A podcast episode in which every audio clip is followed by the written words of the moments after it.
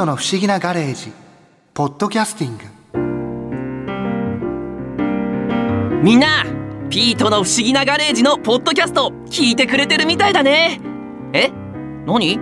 お前は誰かって？やだな。俺はピート。猫のピートだよ。番組でも言っただろ？俺はスーパー都合のいい装置をつけると人間の言葉が喋れるって。だけどここんとこ遠慮して装置をつけてなかったからもう喋りたいことが山ほど溜まってるんだ。例えばの話最近のストーリー展開君はどう思う？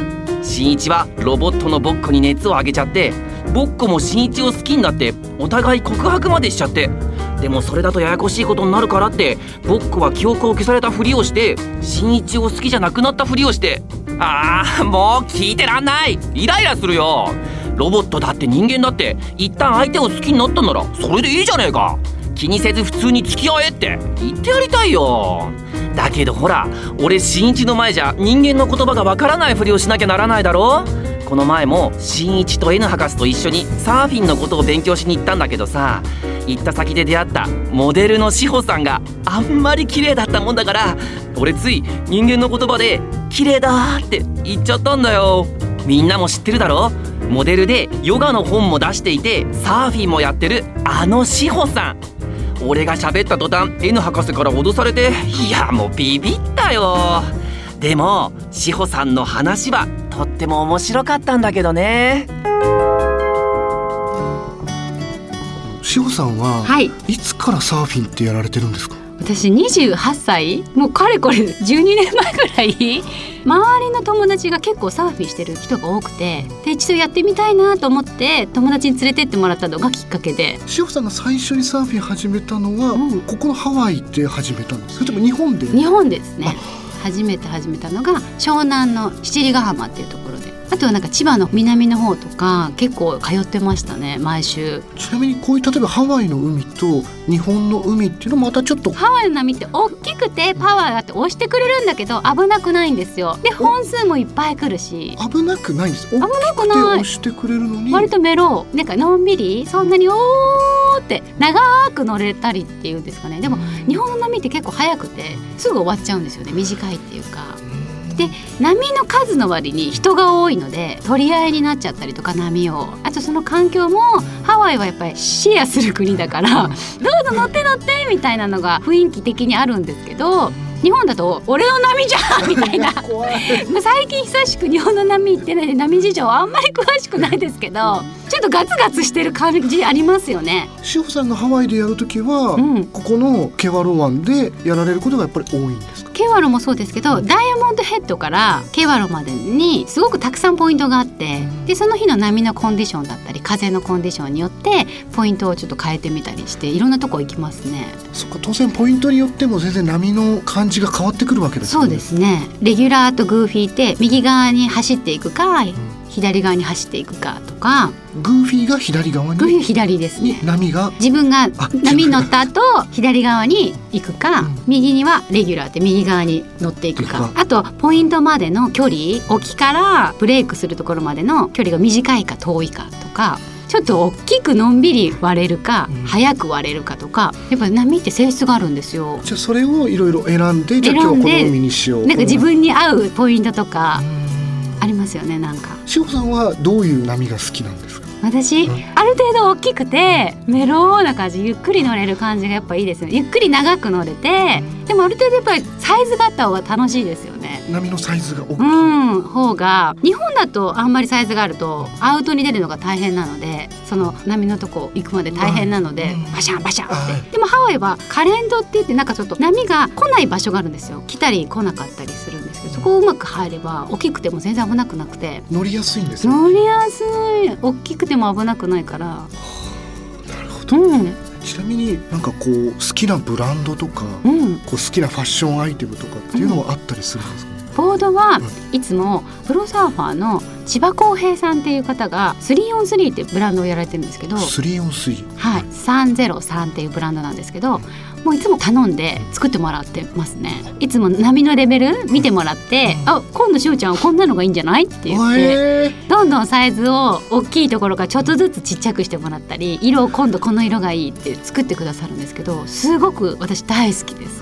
乗りやすい。ーレベルに合わせてうん。ボードも変えてって作ってくれるんですね、そうですね例えばサーフィンやるときになんかこう女性ならではのうん。こう持っていくといいアイテムとかなんか着こなしのファッションの仕方とかってあるんですかね？なんかおしゃれ水着だとなんかずれたりするんですよ。波にね例えばビキニ着たりしててもビロロロンってなっちゃうの。ね。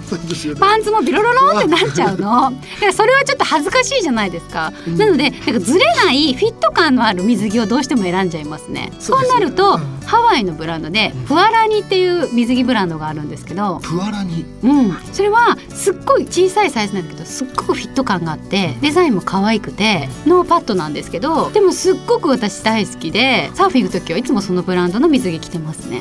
はずれないフィットする水着で結構プロの女の子とかも着てたりするのでハワイの地元の子も結構それ着てたりするのですごくおすすめです女の子には。あ安心ですね。安心なの？気にする。でもサーフィンしながら気にするのって嫌じゃないですか。もう絶対ずれないから。上も下も超おすすめだよ。見てる方なんかドキドキしちゃいますね。そうそうそうそうこうサーフィンやると例えば体が引き締まったりとか、うん。今その志保さんがモデルのお仕事される上で、こうやっぱりサーフィン自体やること自体がそのお仕事の例えば体作りに役立ってくるっていう部分は、めちゃくちゃあありますよね。その後ろ姿に年齢が出ると思うんですけどサーフィンはやっぱり背中二の腕お尻もも裏がすっごく引き締まるんですよやっぱ締まりますよね。サあとやることによって、うん、あとやっぱりサーフィンしてないと水着着たらちょっと恥ずかしい体になるんですけどサーフィンを繰り返してやってると水着が似合う体になるんですよねやっぱり。へえ。なんか水着着てもいけてるねっていう体にいつの間にかなるんですよ。意識しなくても。もう楽しいのに体が締まるのでこれまた一石二鳥だなと思って。いいこと尽くしですね。いいこと尽くし。トレーニングってやっぱちょっと頑張らなきゃいけなかったり苦しかったりするじゃないですか。全くないですから。なるほど。うん。ちなみに例えばこう写真を撮ったりとうか、んうん。そうアメリカで GoPro ってあります。はい。あります。それをボードの先につけてムービーでずっと撮っとくんですよね。後で写真にしたりムービーで見たりとか。そっかボードの先につけといてもそうそのまま海に出て。吸盤でピタって止めて。へえで GoPro 水に使っても大丈夫なケースにちゃんと入ってるので、うん。結構今流行ってますよね。結構ハワイでやってると GoPro をつけて写真撮ってる人たくさんいますよね。なんかそれこそフェイスブックとかインスタグラムで、結構写真上げる人って多いじゃないですか。多いです。ああいうのでもよく撮れる。なんかすよね。やりながらどうやって撮ってるんだ私友達いつも一緒に撮ってくれる人は一緒にボードに乗ってで波が来たらパドリングするけど友達はその GoPro を口に加えて水をかいてそのまま立って立ったらすぐ口から GoPro を取って撮るみたいな。でいつも横に一緒にだから波に乗る。でこの波行こうみたいな。でちょうど大体1メートルぐらい離れてるのがちょうどいいらしくって。で1メートル間隔をキープしながら 撮ってくれるという。だから私がインスタで載せてる波の乗ってる写真は友達がそういう感じで撮ってくれた写真だったり。大変で口に加えてやるって結構大変そうなんですよ。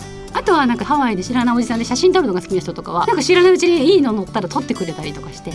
で送っとくねって言ってで友達メールアドレス交換したりとかしてでその人にまた次海にあったらあーって「Hello」みたいな。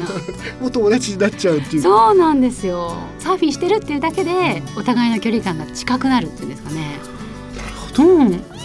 うん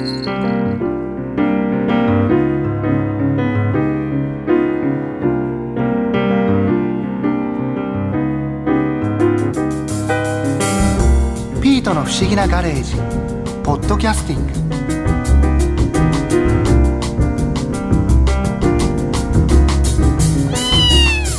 ここで耳寄りなお知らせです。ピートの不思議なガレージをもっと楽しみたいという方は毎週土曜日の夕方5時東京 FM をはじめお近くの FM 局で放送のピートの不思議なガレージをお聞きください。外に出かけたくなるとっておきのお話満載でお届けしています。